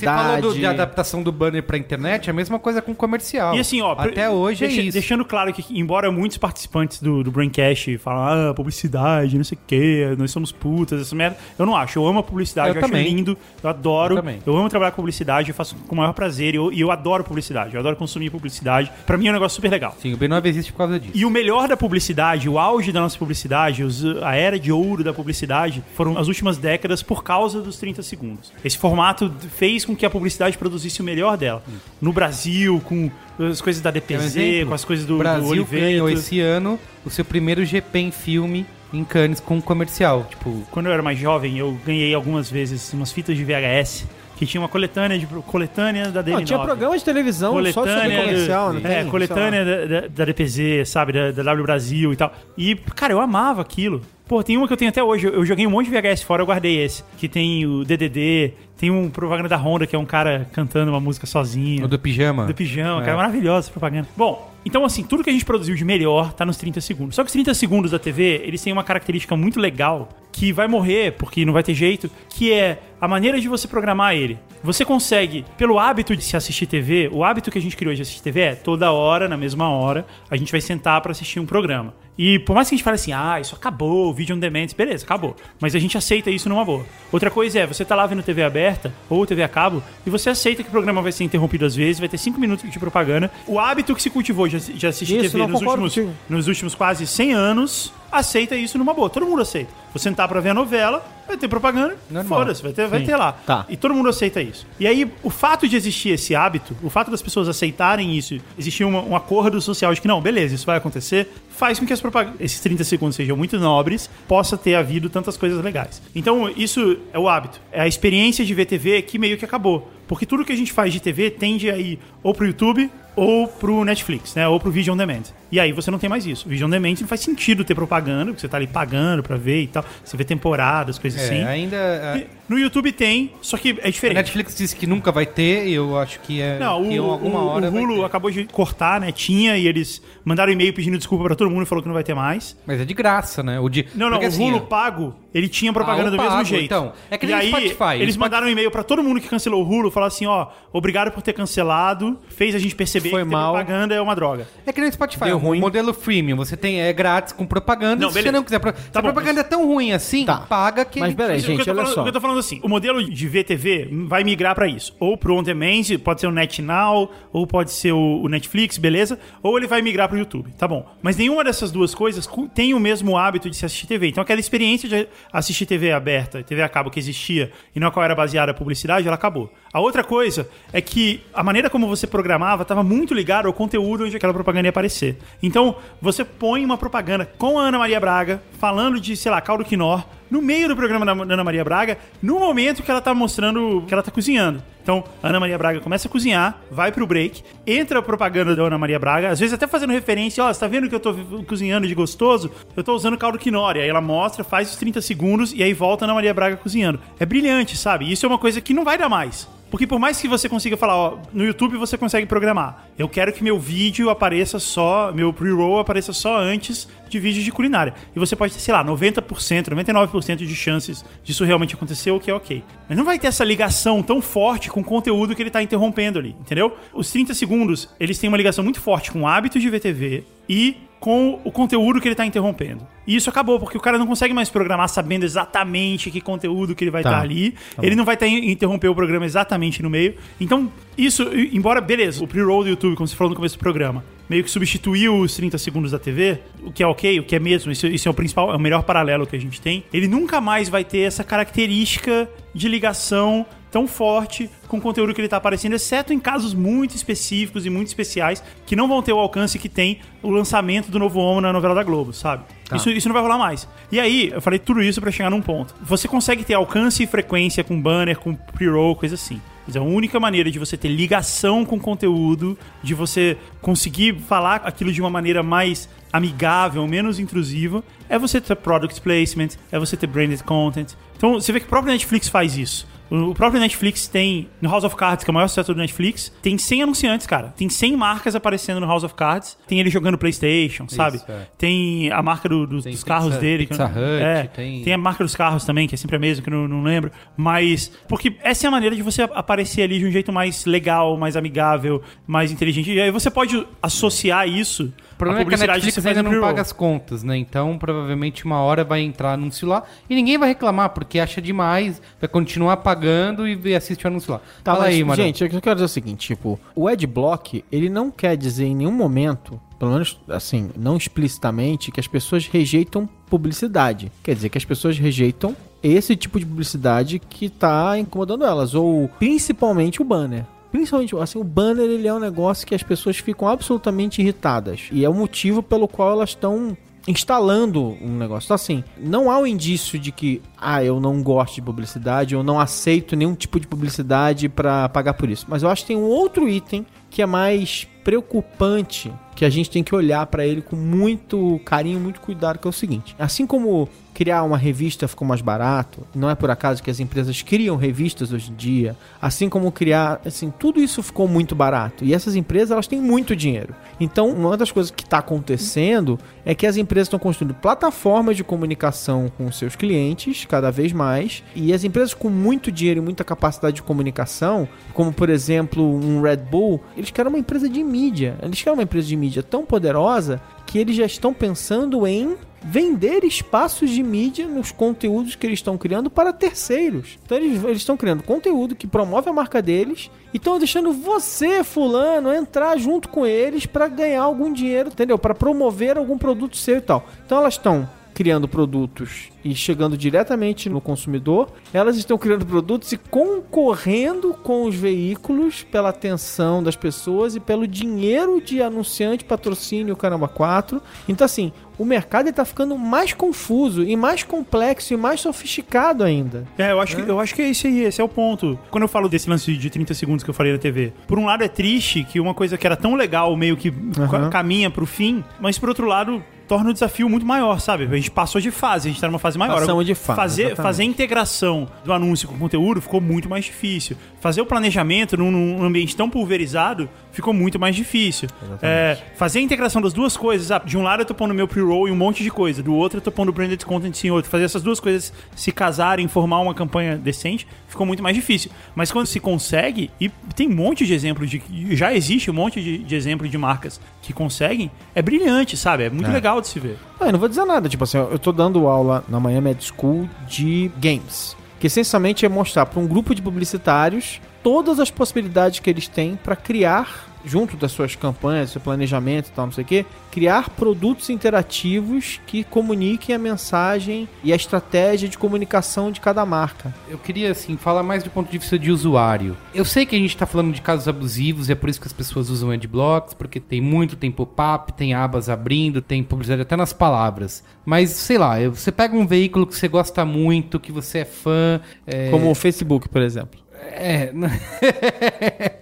Sei lá, todo mundo aqui, por exemplo, lê a Word, né? O Word é legal. Cara, eu- qual é o problema de entrar no Word e deixar carregar o banner? Deixar carregar o, o retângulo, o super banner? Eu- assim, eu gosto, eu leio. Assim, eu não pago pela depende. revista. Eu, não- várias vezes entrei na, no site da Wired e aí me estourou um pop-up que ocupou a página inteira e eu assim querendo É, isso- isso- conteúdo. isso- Eu já, eu já comprei pra caramba. O que eu compro de tênis na Netshoes, cara, é impressionante. Eles sabem exatamente o que eu vim mostrar, cara. Eu não consigo dizer não. Então, assim, eu, é, é esse tipo de coisa que eu acho, assim, a- o princípio do negócio. Se você acessa o treco, se é de graça, é, é o Spotify. O Spotify tem versão grátis, você ouve lá todas as músicas que você quiser, você não quer pagar por aquilo, então você ouve lá a cada três, quatro músicas um spot. É o preço que você, que você paga. Por isso que chama Spotify? Ah, ah, ah. Se aquilo Tava- tá- a gente tava. Tá indo bem, tá indo esse bem. programa está sem maronadas há. Isso. sei lá, 40, Programa Maronada Vamos pôr uma 40, placa aqui 40 no- minutos, é. No estúdio, assim, estamos sem maronadas. Nosso recorde é 50 minutos. É, então é, é isso assim que eu falo. Eu sempre uso a Netflix botar propaganda. A gente paga lá, tá pagando quanto agora? R$16,90? É isso? Ou Já aumentou? Acho que tô pagando. Não, acho que ainda tô pagando 16. R$16,90, né? O dia que a Netflix botar anúncio lá, a gente gosta tanto do negócio, a gente, tipo, é uma, é uma love mark, né? A gente é fã, assiste, é fácil, tem o conteúdo que a gente gosta. O dia que botar anúncio, a gente pode até ficar chateadinho, mas a gente não vai é, botar... que não, hein? Será Acho que vai ter anúncio? Não sei. Porque é igual. Um dia eles vão- um dia vai Boa ter, parte, velho. boa parte de de a gente ter existir banners é porque lá no começo alguém colocou banner e aí ficou impossível a gente tirar. É. Então eu acho que tem, isso existe no, no modelo do Netflix. Você acha que o Eles BuzzFeed começaram- vai botar banner eventualmente? Eles começaram Ah, sem. não sei, talvez não, mas Eu acho que esse é o modelo do Netflix. Eles começaram sem, sem propaganda o dia que colocar, mata o negócio. Pode até que surja outro serviço on Não acho demand com mata, propaganda. E Por exemplo, se todo mundo é fã de House of Cards, você quer assistir House of Cards. Não, eu acho que pode seguir, o que pode Se acontecer. antes de você assistir, não precisa passar sempre, mas eu ia falar entre cada episódio, mas talvez você considere muito, que eu não acho muito entre cada episódio. A cada, a cada uma hora de conteúdo exibe um comercial de um minuto Não, eu acho que o que pode acontecer, de novo, acho- eles abrirem um Netflix, uma- um serviço gratuito. gratuito e ter publicidade que O é o que o Hulu fazia. É que Faz. o problema, da- o que eu vejo qual é o problema é que assim, é que não paga as contas. Eles estão crescendo e tudo mais. Mas não eles paga as estão- contas, não paga as Ninguém contas. paga as porque contas, tá, cara. Então, porque mas uma hora vai ter vive, que pagar. porque é uma, porque é uma empresa que vive uma estratégia de crescimento, porque ela precisa correr na frente de todo nenhuma, mundo é, e, e nenhuma, tomar o mercado. Nenhuma dessas empresas paga as contas. A Amazon não paga as contas. O A Amazon YouTube não paga as contas, o né? Netflix. Mas uma hora vai ter que YouTube eu não pagar, sei. não é? O YouTube tá perto de pagar as contas. É que o YouTube faz parte do Google e o Google paga as contas, mas. Não, não, não, faz parte da Alphabet. Ah, é verdade. verdade. é. Que estranho isso, cara. Nenhum desses caras paga as contas. Porque é normal, porque. Então, mas, mas, o gente, que eu acho não paga as contas porque a gente está numa fase em que essas empresas têm uma visão de futuro, elas estão se preparando para um. um- de novo, elas podem inclusive estar erradas, algumas delas morrem no meio do caminho. É. Mas elas têm uma visão de futuro. Elas falam assim: ó, é o seguinte, o Elas são mundo- compradas pelo Yahoo e depois elas morrem. É, o futuro é on demand tá? E eu quero estar lá como principal provedor de conteúdo desse conteúdo on demand lá monetizado dessa maneira e vamos ganhar. Vamos criar esse negócio e vamos tornar isso uma realidade, vamos fazer tudo possível para que isso seja um negócio de verdade, ó. E aí elas se lançam nessa missão com o apoio dos acionistas, do CEO A ou B, e vão sabendo que elas vão perder dinheiro durante 10, 15, 20 anos. Às vezes a Amazon perde dinheiro desde o dia que nasceu. Mas a Amazon, o Jeff Bezos é extremamente hábil em dizer para todo mundo, falar assim, ó, é o seguinte, ó, a gente quer dominar o retail no futuro, a gente quer dominar isso, isso, isso, e A fora... gente tem que perder dinheiro agora. É. A gente tem que perder dinheiro agora. A gente tem que estabelecer o padrão ouro do que é vender qualquer tipo de produto para entregar na casa das pessoas. Com drone, com correio, com FedEx, com o que for. Com man... Eu vou lá entregar na casa das pessoas e já não vou. Inclusive dizem que quando ele comprou o Washington Post, né? A mulher dele chegou, ele tava saindo de casa, a mulher dele falou assim: Amor, traz o Washington Post. E aí ele foi comprar. Não, amor, compra o Washington Post. Ele foi e comprou o Washington Era Post. só pra passar na banca, né? Era só pra ele passar na banca. Então, eles sim, eles entendem isso de uma maneira muito Essa foi uma maranada mega sofisticada, Foi, né, cara? foi. Porra, storytelling Não, essa piada, essa piada a gente contou no dia que a gente fez, que a gente falou da compra do Aston. Sim. É que sei lá, eu acho que, como eu falei, é o princípio, assim, aqui no Brain, eu não quero fazer chororô do cara aqui. Não. Eu vou fa- já fazendo. Aqui no Braincast a gente não cobra dinheiro de ninguém, certo? Por enquanto. Ainda, por, enquanto. A gente não cobra. Fazer que nem o Azagal fala. Não. Se cada pessoa que baixa o podcast pagasse. Não é que nem o Azagal fala, é que nem o traficante de drogas ou o vendedor de doces. Primeiro a gente dá um de graça, Isso. depois... Pô, mas já depois estão dando que- Não, mas eu acho, Três? gente, que Não, mas é, é. é igual a Amazon, é 10, 20 500 anos. de graça. É, é um planejamento de 20 anos. Porque assim, é Mas isso que- essa, mas essa discussão, gente, ela acho que ela é inerente a qualquer pessoa que tá criando marcas que lidam com esse tipo de, de conceito. Então, assim, tipo, a sua marca, você vai ter lá o seu manual de marca dizendo qual a sua missão, princípios, não sei o que lá, e você vai executar essa missão. É que antigamente, no mundo monomídia, você escolhia ser uma rádio, você era uma rádio para resto da sua vida. Você era uma revista, era uma revista para da sua vida, um jornal assim por diante. Agora não, agora você cria uma marca, como você pode efetivamente ser várias coisas ao mesmo tempo, você vai manifestar a sua missão, o seu conceito, os seus princípios de várias maneiras. Essa manifestação pode ser num site de conteúdo, pode ser num podcast, pode ser numa publicação impressa anual que você vai mandar para pessoas específicas, pode ser num evento com um prêmio, por exemplo, como o B9 Grand Prix. isso. Pode ser de várias maneiras. Então, assim, a manifestação da existência da sua marca, ela é agnóstica, ela vai aparecendo de várias maneiras Mas eu acho que quem usa de bloco tá errado. Ah, bom, eu, eu- só tenho uma coisa a dizer pra você. Eu soube que, inclusive, né, o, É. o pessoal lá do Jurassic Park chamou vários blogueiros pra participar. Do próximo. Porque eles precisavam de dinossauros, Dinossauros. digitais. Isso aí. Eu acho que é muito difícil que... Não, essa também foi sofisticada, hein? Foi Porque ele, cara, ele tá de incrível. dinossauros digitais. Ele tá Parabéns, incrível, ele tá parabéns. incrível. Ele começa lá no final, Isso. ele levanta e depois Parabéns, ele vem e aparece do nada. É, é uma mananara com plot twist. Eu acho que muito difícil. Um mundo onde todas as pessoas usam Adblock é o mesmo mundo onde ninguém tem barras do, do Internet Explorer instaladas. Porque instalar um Adblock não é pra qualquer um. Assim, É, o Guga vai estar no iOS ele- 9, velho. É É, nativo do iOS Cara, 9. mas o iOS 9 em si não é pra qualquer um, cara. Tem um monte de coisa nativa do Ah, iOS mas 9 que no- ninguém sabe usar, cara. A Siri é nativa do iOS 8 Cara, e ninguém tá em sabe usar. crescimento. No, Ninguém assim, usa. A, a indústria tá preocupada com isso porque o negócio tá em Não, crescimento. ok, As pessoas estão usando. É isso que o Marum falou. É muito fácil instalar. É Tá bom, molezinha instalar. É, mas tem- mais ou menos, é- cara. não Assim, é- como é fácil, assim como é fácil desinstalar a barra do navegador lá, não sei o que, ninguém Só que assim, tá- o, o que você está ignorando é o seguinte, que é um dos grandes argumentos das marcas e dos anunciantes, é que o público que instala é o público que é o Eldorado que eles querem atingir, que é o público jovem, AB, 18, 24. Essa galera instala. O que você está propondo é que não vai instalar a, a galera, sabe, os tiozões da suquita. Cara, é o, que o, é o que o Alexandre falou no começo do programa. São 3 bilhões de pessoas na internet contra 40 milhões de usuários. Assim, é um número ainda, embora seja um número, caramba, tudo isso, é um número bastante insignificante. É um número bastante insignificante se você for comparar com o número de usuários únicos de grandes sites, sabe? De, de um grande portal. Até, até aí. Então, por mais que exista, por mais que seja preocupante, por mais que seja algo que a gente deva pensar e tal, eu não acho realmente que vai chegar um momento que ah, os adblocks acabaram com a internet, porque eles são empresas bem toscas. Se você olhar, eu instalei um hoje, quando a gente fez a pauta, eu instalei um adblock aqui no, no Chrome. A empresa E tosca até a Apple não, adotar. Não, e ele pede doação, sabe? É, é meio tosco. Eu acho muito tosco. E eu não acho que esse tipo de coisa pode, tipo, ficar enorme e, e realmente mudar totalmente. Pode machucar um pouquinho, mas eu, eu não acho que isso vai mudar. Cara, eu acho que mas já assim, tá mesmo que se mudando. mudasse, existem muitas outras coisas mudando na internet. Por exemplo, o número de usuários que usam telefone ao invés de usar um computador desktop.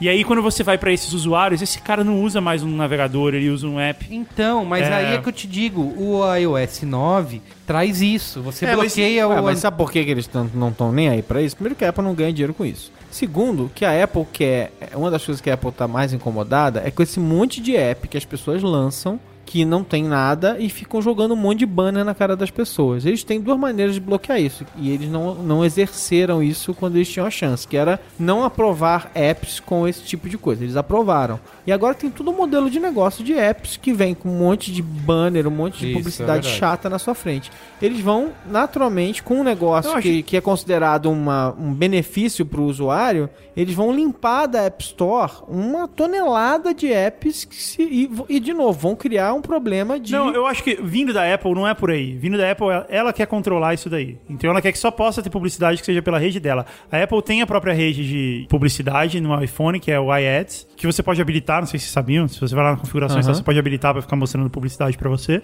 do nada. Vindo da Apple, da maneira que a Apple age em todas as coisas, é muito mais provável que ele esteja fazendo isso para num movimento seguinte, eles terem o controle sobre essa publicidade. Pô, tem nego vendendo publicidade aqui, isso é é meu. Porque é assim que a Apple age com todas as coisas, é assim que ela tá fazendo com música, por exemplo. É muito mais provável que seja por isso do que com uma tentativa de, ah, vamos de fato limpar a publicidade. Mas ainda assim, tem isso mudando. Então, mais pessoas usando a internet via telefone do que via desktop, ou via Smart TV, coisa assim. E aí você usa via aplicativos, e você, o publisher tem muito mais controle sobre como o conteúdo aparece dentro dos aplicativos. Tem toda essa história do Facebook, de você poder mostrar a publicidade dentro do Facebook. Então tem esse outro lado aí. E o que o Facebook Adblock controla. também tira. E o Facebook controla a propaganda dele, O diferente. Adblock também bloqueia É, conteúdo. eu não tô nem falando do, do Você, por Adblock. exemplo, tem a Amazing Pixel. Então, tem vários canais de YouTube com vários vídeos que tem exibição de publicidade. Sim. O Adblock afetando isso, por exemplo, você pega um canal que tem um grande público jovem, antenado, que usa Adblock e começa a não mais ser exibidos anúncios, isso, isso vai te afetar, isso vai impactar na sua receita, porque você não tem mais o payroll sendo exibido, nem os banners lá, nem nada. Se isso se chegar realmente nesse ponto, cara, eu realmente acho que o próprio YouTube vai. Ele vai bloquear o Adblock, sabe? Isso é possível. Eu já falei isso, Isso é uma vez, mas possível. a longo prazo é limitado. Eu entendi, cara, mas o meu ponto é assim: supondo que isso acontecesse, tá? Tipo, o Adblock dominou o mundo, todo mundo usa e tal. Isso vai de fato matar boa parte dos sites baseados em publicidade, vai matar uma parte deles, os menores. Sim. Não vai matar toda a internet, porque a maior parte da internet não é baseada em receita. O Wikipedia não tem anúncio. Todos os sites, os sites mais toscos que às vezes você acha. Por exemplo, há muito tempo atrás, eu queria lembrar a música do seriado Pirata do Espaço. Isso, sei lá, 10 anos atrás. E eu não conseguia. Eu, porque eu não lembro como é que é a música e eu não conseguia chegar num site que pelo menos lembrasse desse desenho. Que era meu desenho preferido quando eu era criança. E hoje tem, você vai, se você procura lá, você acha milhares de sites que falam sobre o Pirata do Espaço. Nenhum desses sites é baseado em publicidade. Às vezes um até tem uma outra rede lá, mas o cara não conta com aquela grana, porque A não dá dinheiro Wikipedia nenhum. vive pedindo dinheiro. É. Todo de 3 em Porque eu tô 3 falando meses. assim, 90% da internet não, não é baseada em receita. Ela não precisa de receita, ela não foi feita com base em receita. A maioria dos blogs, a maioria das coisas. O cara até tem uma receitinha ali, mas ele não conta com aquela grana porque é muito pouco. Então não vai matar a internet Cara, desse mas jeito. os maiores publishers do mundo aí, que todo mundo adora e compartilha no Os Facebook, maiores publishers vão fazer. Tá, a galera é baseada nisso. Mas, velho. eu- eu- Aí- eu- aí, cara, a os gente maiores vai- publishers do mundo, isso eu posso te garantir. Os maiores publishers do mundo estão nesse momento discutindo como ganhar dinheiro a despeito do banner. Assim, as pessoas É. não estão. Eu vou Mas- vender o quê? Eu vou ganhar dinheiro como? Eu vou ganhar dinheiro com site, com banner? O site vai oferecer um serviço? Não vai? Eu vou fazer paywall, paywall, metered paywall, paywall poroso, paywall caramba 4? Não, não vou fazer. O site vai ser grátis, ele vai gerar awareness pra eu ganhar dinheiro com isso, com isso, com isso. Essa discussão tá acontecendo em todas as empresas que ganham dinheiro com suas marcas, que criam marcas e exploram as marcas agnosticamente, ocupando espaços em vários canais de comunicação. Paywall poroso, parece nome de doença de pele, né? O que, que é um paywall poroso, Alexandre Marão? Não, porque paywall É um negócio que dá na unha. supostamente. é, é, não, é que são vários nomes para a mesma coisa. Você pode ter um meter paywall, que é o que a Folha faz, por exemplo. Ela, ela mede quantas vezes você usou o conteúdo Ah, dela E aí, ou seja, ela deixa passar, né? Deixa você passar. Lá, paywall, 20 mas ela deixa lá. notícias. E aí, com 10 notícias, eles te notificam e pedem um login. Com 20 notícias, eles fecham e assim vai. Na verdade, quem começou a criar de verdade esse, esse esquema foi o Financial Times. O New York Times copiou e ampliou e transformou numa grande estratégia. E eles dizem que é mais case de sucesso, né? E é um que, é assim, pra eles é assim, tipo, é que assim, não paga as contas, mas eles já estão fazendo 160 milhões de dólares por ano com a grana É, que eles estão ganhando. uma dos das contas que eu vi é que- pouco, é que, assim, pouco para a existência do New York Times. Que baseado nessa base de usuários de Adblock, que cada pessoa poderia, se pagasse 17 dólares, acho que alguma coisa assim, ou 14 dólares, eliminaria a necessidade dos sites venderem publicidade. Se todo mundo que usa Adblock pagasse tipo 14 dólares, nenhum site mais Tá, Pode de- esquecer, né? Elas não vão pagar 14 dólares. É. Se bem que o, o, verdade, o próprio Adblock significa- pede um dinheirinho ali. É, isso significa que. Ia ser legal se quando você entra no negócio do Adblock e pedisse dinheiro, ele mostrasse uma publicidade. Ué, mas é, é o que eu te falei, é o lance da máfia que Google, Microsoft e Amazon já fizeram. Dão dinheiro pro Adblock para pra deixar passar no. O que eu tava falando é, tá, beleza, vamos supor que isso vai acontecer. E isso vai de fato destruir publishers. Então, cara, é sinal de que esses publishers são o táxi no mundo que o Uber chegou, sabe? Vai ter outra Cara, coisa. os dinossauros É. digitais. Vai ter outra coisa, vai ter outra coisa que vai entrar no lugar e que vai funcionar, vai ter táxi outro no modelo. mundo em que o Uber chegou. É, cara, e pode ser que isso aconteça. E a gente, e a gente vai sobreviver. Isso.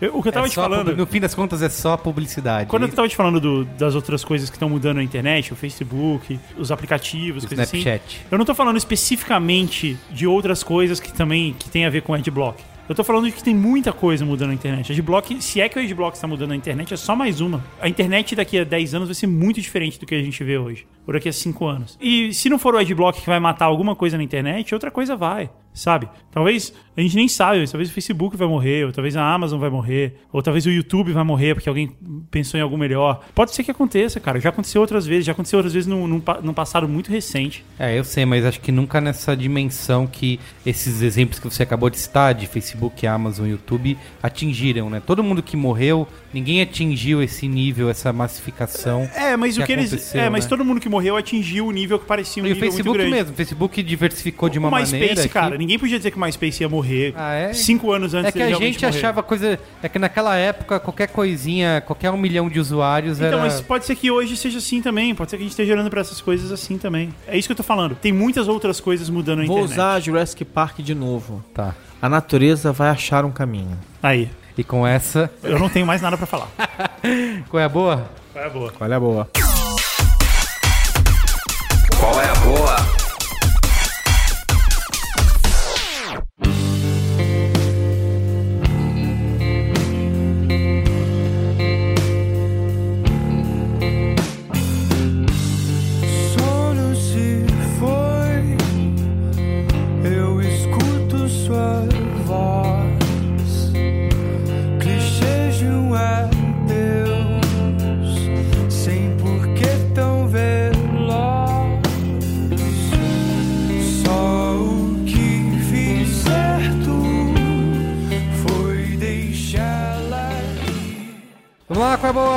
Quem vai começar? Cara, é o seguinte, eu já vi aqui pelo roteiro que eu tenho de coisas pra falar, pelo menos duas coisas aqui são comuns a nós todos. Então vou falar primeiro, vou começar a falar das coisas que eu são dicas só minhas e depois já vi que tem duas coisas aqui que a gente vai falar junto. Tá bom. Então, respondendo a sua pergunta, o Alexandre vai começar.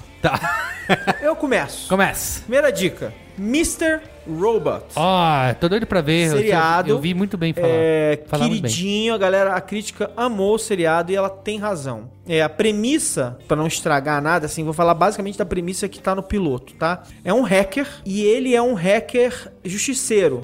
Então ele pega, por exemplo, ele pega um cara que é pedófilo, descobre tudo sobre o cara e destrói a vida dele e faz ele ser pego pela polícia, por exemplo. Um cara que roubou alguém, ele vai, sei lá, pega o dinheiro dele, faz desaparecer, revela tudo sobre ele e humilha ele publicamente, não sei o que, sei lá. Então, esse cara, ele acha que ele é um justiceiro, que ele tá mudando o mundo, não sei o que, sei lá. Aí, ele descobre que o que quer que ele esteja fazendo é pequeno demais, porque existe um grupo de super hackers que está tentando enfrentar uma conspiração mundial. E aí ele se junta a esses caras, que no caso é o Mr. Robot da história. Ah. E aí, que é o Christian Slater, que finalmente, depois de tentar umas 17 séries e tudo errado, Acertou uma. finalmente o Christian Slater, que eu acho um ator legal, carismático e tal, encontrou uma série em que ele que deu certo. A série é feita por um estreante, que é o Sam Esmail. E é legal porque, assim, ela tem cara de série de estreante no sentido de que ele quebra algumas regras de como se faz série, de como se dirige cena. E é engraçado que o que parece erro tá claramente. Porque, obviamente, não existe erro, né? Você contrata um monte de profissional pra fazer isso pra você, né? Então, claro que é uma, é uma decisão deliberada. Então, tem umas coisas muito legais na maneira como eles dirigem as cenas, que são uma forma de mostrar a desconexão do personagem com o mundo. Então, tem uma coisa clássica que qualquer pessoa que estuda cinema aprende, que é assim, quando eu filmo você com a câmera aqui e eu filmo no sentido inverso, tem uma regra de como eu coloco a câmera para que você não fique perdido na cena, porque eu nunca eu sempre saiba que o Merigo tá aqui, que o Maron tá aqui, que o Guga tá ali, como a gente coloca as câmeras aqui e tal, tal, tal. É, aqui tem muitos profissionais É, os envolvidos, profissionais né? estão atrás. Oi, pessoal, é, tudo bem? valeu, galera. Cara, até isso, eles quebram essa regra e você fica desorientado, às vezes, a maneira como as pessoas estão conversando, que é uma forma de mostrar a desconexão do personagem com as pessoas ao redor dele. É um trabalho assim. Os atores estão ótimos, é muito bem di- dirigido, muito bem escrito. Eles conseguiram ser relativamente realistas com o trabalho de hacker e ainda assim tornar aquilo interessante, emocionante para efeito de uma série. E a primeira temporada já terminou, Já né? terminou, foi um sucesso. Inclusive o último episódio teve que ser adiado alguns dias porque eu não vi, eu não vi o último episódio ainda. Está guardado para assistir, talvez eu assista hoje, mas o último episódio foi adiado. Eu não quero saber mais do que falaram que é porque tinha cenas parecidas com a daquele cara que atirou ao vivo Nos na, jornalistas na- nos lá. jornalistas. E aí eles adiaram alguns dias porque acharam que estava muito perto do acontecimento, mas já adiaram uma semana só. Sim, muito bem. A segunda dica é um jogo. E é o seguinte, é um jogo, tá na fase alfa ainda, chama The Long Dark, ele tá em fase alfa, então assim, eles prometem que ele vai ter uma parte com uma trama, você vai jogar o jogo com a historinha e tal, e ele tem uma parte que é o clássico caixa de areia, né, sandbox. Então, só, por enquanto, você só pode jogar o sandbox. O jogo é o seguinte: você acorda no meio da neve, o frio destruindo você, e o seu objetivo é, é sobreviver o máximo de tempo possível. Então, você vai atrás de comida, agasalho, é, aquecer o seu corpo. é, e assim, não dá pra você ficar num lugar paradinho, quieto, porque você precisa ir atrás de água, você precisa conseguir achar comida, você precisa achar combustível pra fogo, né? Precisa achar é, lenha, você precisa encontrar enlatados, você precisa caçar. E assim. Cara, eu joguei, Medo, hein? joguei, tô tentando melhorar, mas assim, se eu me perdi na floresta e não consigo voltar, porque você sai e tá no meio de uma tempestade de neve, você não consegue achar o caminho de volta e você congela e morre no meio da neve. É assim, é, é, é desafiador o jogo, é difícil mesmo. Ele tá à venda por 20 dólares, que aqui no Xbox é, tava 40 reais. Ah, tem pro, pros consoles? Tem para Xbox e tem no Steam, né? Então você pode jogar no, no computador ou no, ou no Xbox. Ele tava 40 reais e é assim, e você comprando, você vai acompanhar o desenvolvimento dele. Então o jogo vai, ele vai ganhando novas Ah, Não funcionalidades. foi aquele negócio que a Microsoft anunciou na Isso, E3? aquele esquema que você compra ele, o jogo Ah, na, que nem o entendi. Elite, né? Sim. Você compra ele na fase em que ele tá todo ainda capenga, ele vai ganhando updates e dizem eles, se não atrasar, que até o final desse ano a tal da trama vai estar disponível, você vai poder jogar a historinha. Entendi. Por, por enquanto ela aparece lá, fala assim, em breve. Entendi. Então você pode jogar na parte de caixa de areia e ele vai liberando várias possibilidades pra você jogar. Legal. É Legal. muito bom o Muito jogo, bem. cara. Então, antes de entrar nas dicas compartilhadas, Não, como assim a gente vai fazer... a gente vai ter. Tem duas dicas que eu, Marão, e uma você, inclusive, também vai participar. Mas deu seu qual é boa, Eu exclusivo. queria ser brifado dessas coisas antes de começar a gravar. É tudo criado na hora aqui, porque É, você caramba, sabe que eu fui B9 pego de surpresa. é muito organizado e tal. Bom, faz uns dois anos, eu li um livro que fez bastante sucesso chamado Ready Player One. Ah, sim. É, Bom, de que um- vai virar um filme, filme, pelo é, Steven, Steven Spielberg. Tá ali, aliás, Que, já, que, aliás acabou de escalar a protagonista e tal. É, eu não li ainda. Tá ali. Então, esse eu livro... não li porque o Chris Dias me desestimulou, pra falar a verdade. Não, cara, esse livro é muito legal. Ah, é? Ele é de um cara chamado Ernest, Ernest Klein.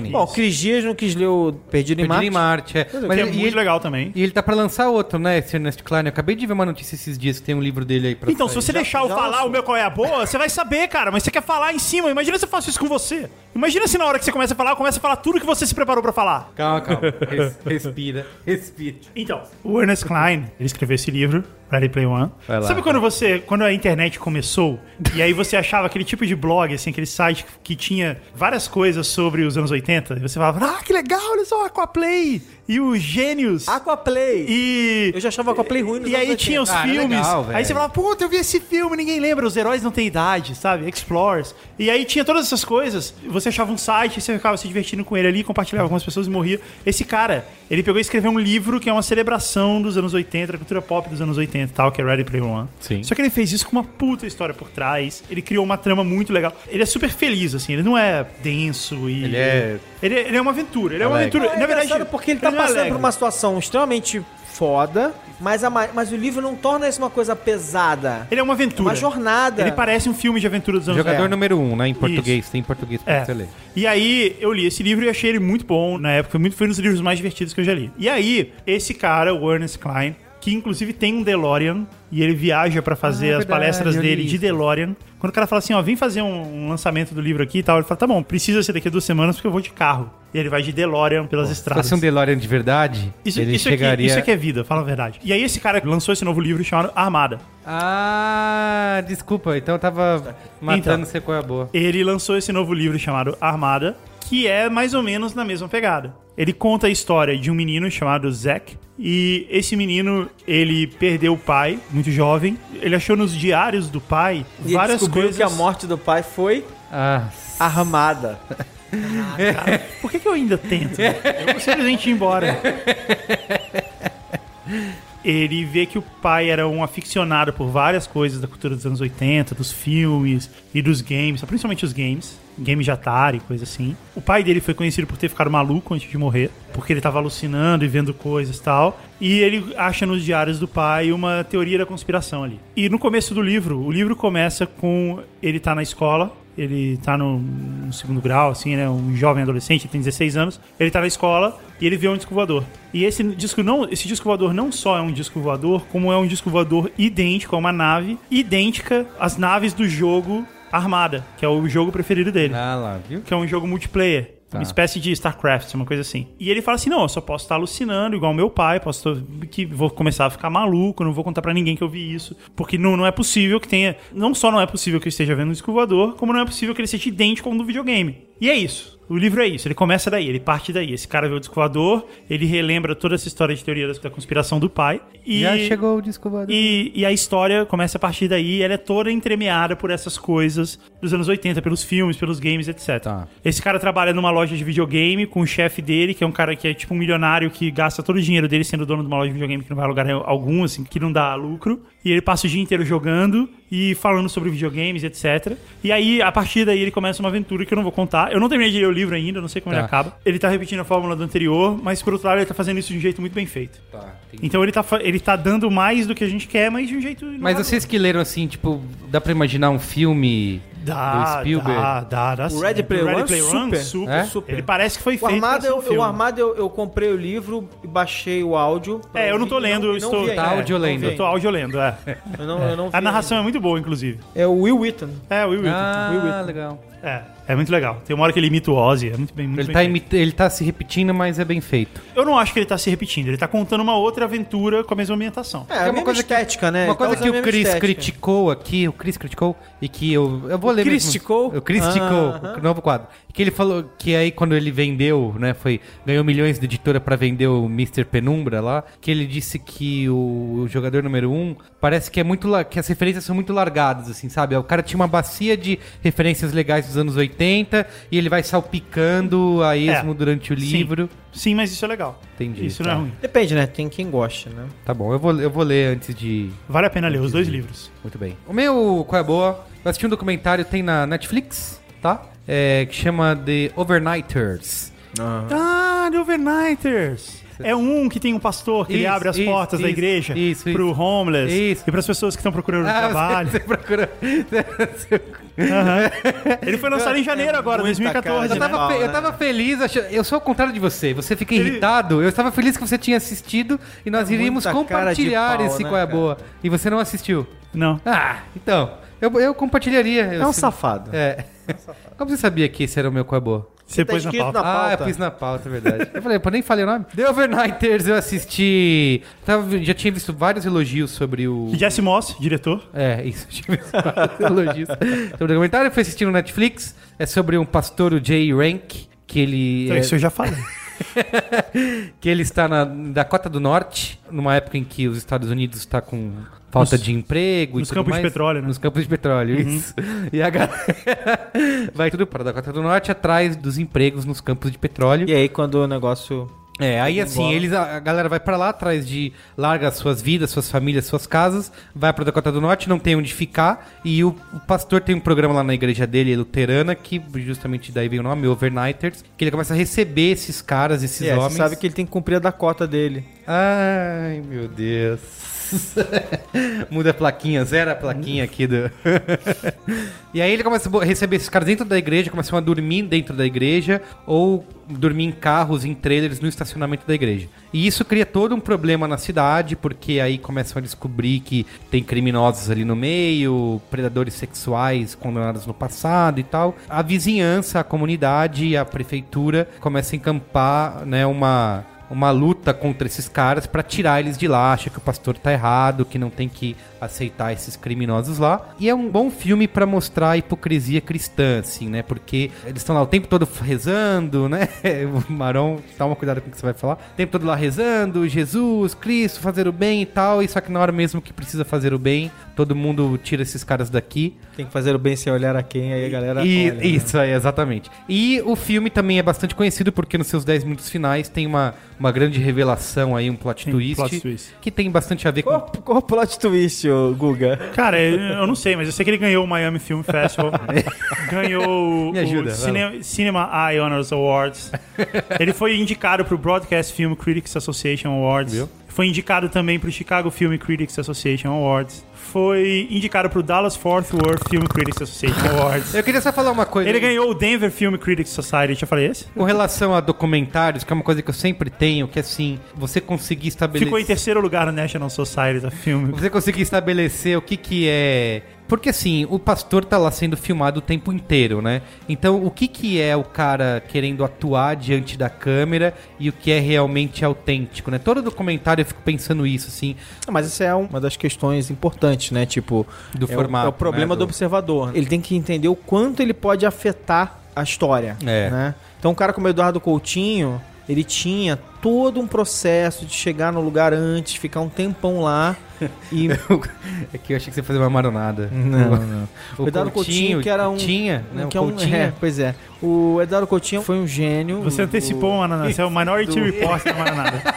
Do documentário aqui no Brasil, teve vários seguidores, não necessariamente tem gente que não, que não gosta do método dele e tal, mas ele tinha o hábito de chegar no lugar, deixar a equipe lá durante um tempo para a equipe Ah, se misturar com a situação e aí aos poucos eles iam tirando é, é, cenas incríveis Isso. assim, Esse o diretor que o, câmera, o Guga né? falou que é o Jazz Moss, né? Jazz Moss. Ele inclusive no período que ele ficou filmando, ele e a equipe foram um dos overnighters. Eles dormiram lá na igreja durante isso. Só que assim, é que tem cenas que você fala, meu, putz, será que o cara ia fazer isso na frente das câmeras? Ou o cara ia estar com, com câmera ligada justo nesse momento? Então é, É, isso que tem um Mas tem uma coisa que todo documentário, né? vai é aparecendo. Eu lembro que aquele documentário A Rainha de Versalhes. Ah, sei. Aquele documentário é incrível. Eles iam lá, eles estavam documentando a construção da maior mansão dos Estados Unidos. No meio do caminho, o cara perde tudo, quebra. E ela consegue, sabe lá como, a Lauren Conrad, ela consegue convencer eles a deixá-la continuar filmando.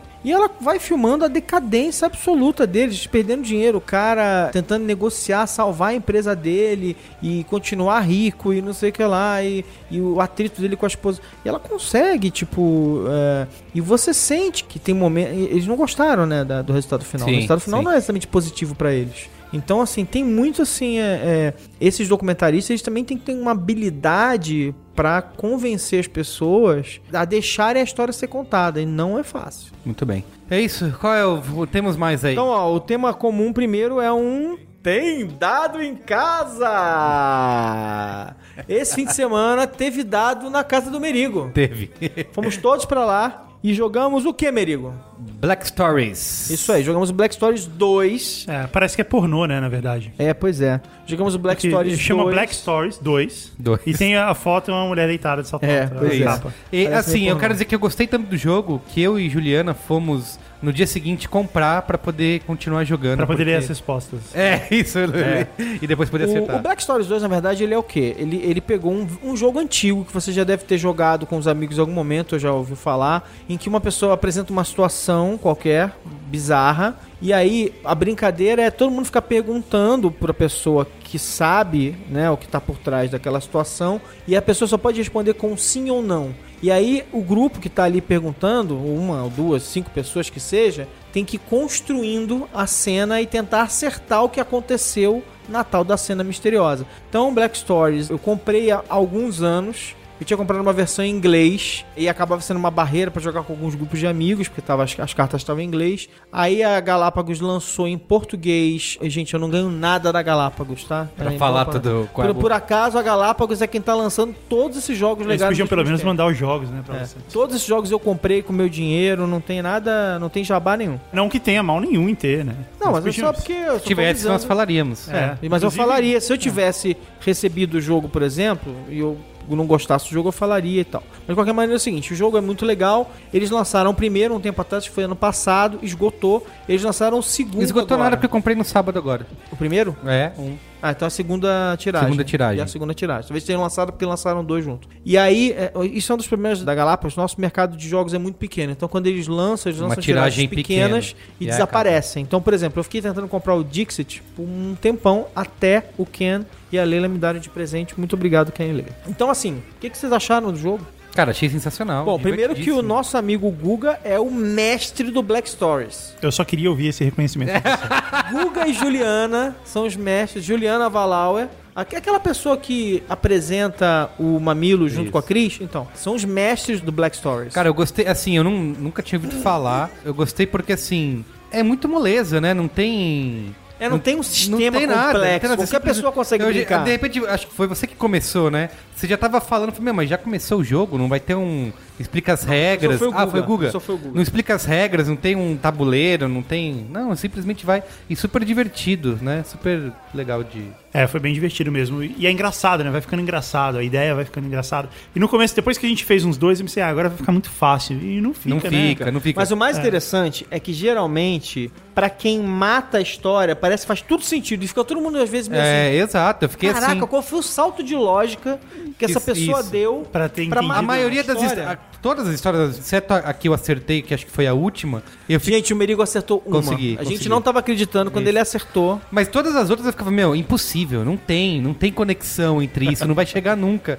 E aí quando alguém chegar, eu falava, não. E, e é relativamente rápido, né? A minha, o que eu pensei, putz, a gente vai passar a madrugada aqui, ninguém Tem- vai acertar. E não, é rápido. De cara, vai, É né, porque a coisa É, vai, é. vai conectando. Ainda né? mais quando tem bastante gente, né? Que as pessoas, cada um vai fazendo uma pergunta diferente e tal, vai, vai fazendo sentido. Só que assim, é uma, é uma coisa que eu já pensei logo de cara que é um jogo bem limitado, né? Porque ele vem com 50 histórias. É, Vem e a com 50 parte vai poder histórias. E assim, 50 pra vezes. você é mais chato pro dono, porque você vai rapidamente consumir as 50 histórias. Só que tem uma, uma segunda jogabilidade que é você ler as histórias pros outros. Você vai acabar tendo que ser o cara que É verdade. e aproveita as histórias. Então dá Verdade. pra. Mas são 50 histórias, custou quanto? 24,90. 24,90. Cara, preço legal, jogo divertido, não tem regra complicada. Não é aquele negócio. pode jogar. Aquela galera fica com medo, fala assim, ah, não, assim, que sua mãe Sabe pode jogar, eu sua fui- avó a pode gente, entrar. A gente foi no sábado comprar, porque eu ia no domingo na casa da minha mãe. Eu falei, meu, vamos levar lá que o pessoal vai adorar, assim, porque realmente qualquer um joga, Não, sabe? e virou mania, porque assim, eu levei o Black Stories, levei o Dixit e levei o, de novo pra gente jogar de novo o, o The Resistance, que é muito legal. Acabou também. que a gente jogou Black Stories a noite É, a toda. noite inteira. né? Tem, aliás, quem quiser ver do Resistance, tem aí o Qual é a Boa, que é sei lá que número que é. Resistance, Procura aí, muito legal.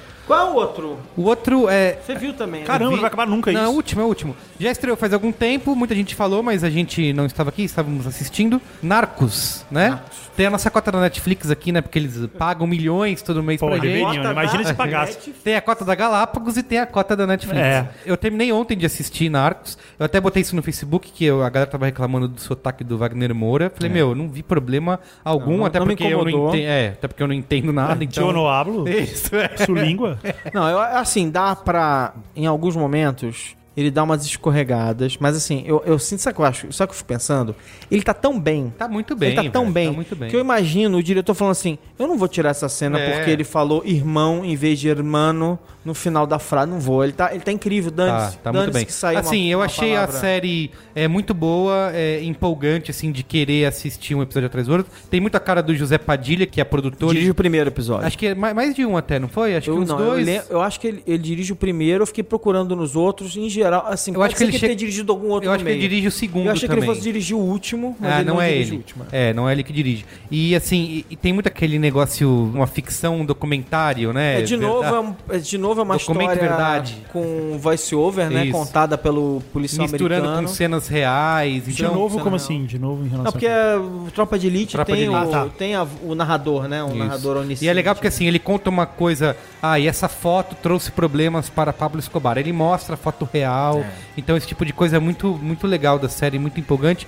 Não acho que ela foi original ou inovadora de alguma forma, mas é Mas muito... é absolutamente. Você realmente vai, é capturado pela história. Isso, isso. Você fica querendo ver o que vai acontecer depois. Você fica temendo por alguns personagens, porque como morre gente nessa E série. assim, e aquilo que eles conseguem fazer, como as séries têm feito, como fez Breaking Bad, como fez Sopranos, como fez Mad Men, que é nos fazer torcer por um cara que é um... Você pelo vilão. Mas Torcer sabe o que é pelo vilão. engraçado? Tudo bem que ele, depois que ele. É que nem o Tony Soprano, né? O Tony Soprano você torce por ele, mesmo ele sendo um, um psicopata, como é igual o Walter White, mas quando ele passa de determinado limite, você passa, putz, aí já não dá mais pra torcer pra você. É. Mas, eu, mas sabe o que eu sentia com Escobar. relação que eu sinto? O Pablo Escobar é um que é o personagem do Wagner Moura. Gente, não tem muito mistério, tá na Wikipedia e Isso. tudo quanto é lugar o que aconteceu com o Pablo Escobar. Mas o ponto que eu acho engraçado da história é assim: eu não torcia contra os heróis da história. Embora muita gente vai torcer porque são os americanos, Sim, na eu também não Colômbia, torci, lá. não. Mas eu não torcia contra eles, mas eu torcia pro Pablo Escobar contra os outros traficantes. É muito engraçado. É, isso, exato, né? exato, Ele é. vai criando um monte de camadas em que, Sim. assim,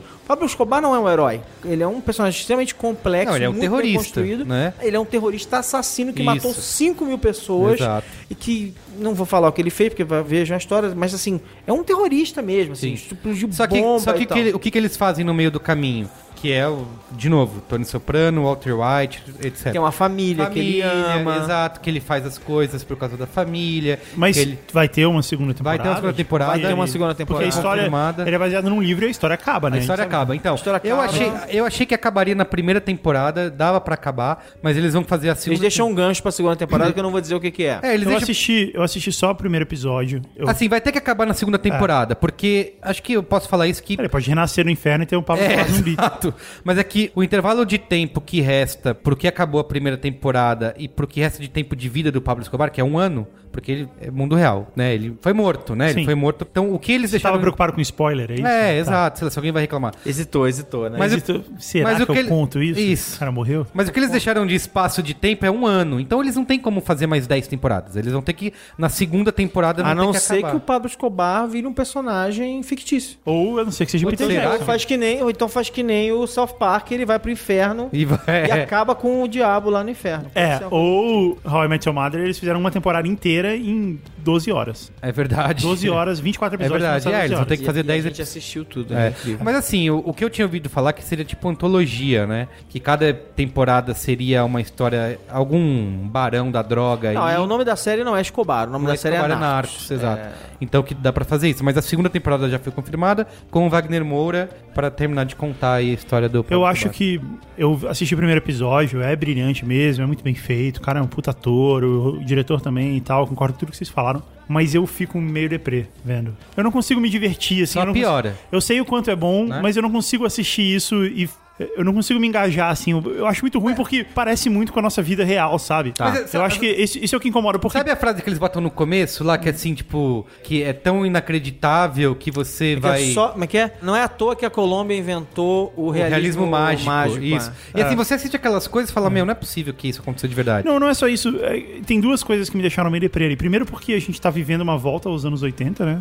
É, tudo, né? Na Mas economia, parte ruim, né? é, na Pois parte ruim, assim, e, e tá meio ruim, sabe? Esse clima político político tá horrível, assim, é a situação econômica e tal. E, e outra, é muito violento, né? É. E, você, e a gente vive essa violência aqui. É muito, muito Essa violento. violência de ter o cara tosco, de chinelo, não sei o que, subornando a polícia, isso é tipo, é terça-feira aqui em São Paulo, sabe? Não, aliás, eu É. tenho a impressão de que o Zé Padilha, ele deve estar fazendo, deve ter um plano de filmar favelas em todos os lugares do mundo. Ele vai filmar favelas em vários lugares aí. Não, então, e São Ele Paulo também. favela na Suíça. São Paulo É. não é tão violenta, assim, a gente teve esse lance de Osasco aí há tão pouco tempo e tal. Eu acho meio too soon, sabe? Sim. Parece que não dá pra você ver isso com olhos afastados e falar, ah, que interessante assistir esse momento terrível, porque ele tá acontecendo agora, de novo, sei lá. Eu não Mas, consegui assim- ver e ficar, quero ver mais. Eu fiquei, puto, quero acabar É, logo. piora. porque- Mas foi legal, quiser- foi legal, inclusive, a repercussão que teve, assim, a cobertura da imprensa internacional, nos Estados Unidos, na Inglaterra e tal, extremamente elogiosa, Sim. achando, teve gente, assim, de novo, você pode discordar e tal, mas teve, teve alguns críticos mais empolgados, falando assim, é a melhor série que o Netflix já fez Ah, de novo. Não, é, não acho. Não, não. não acho que seja especificamente, acho que é muito boa, É muito boa. mas não acho que seja a melhor série que o Netflix já fez. E assim, acho legal de que eh, mostra uma, é uma estratégia muito importante no Netflix de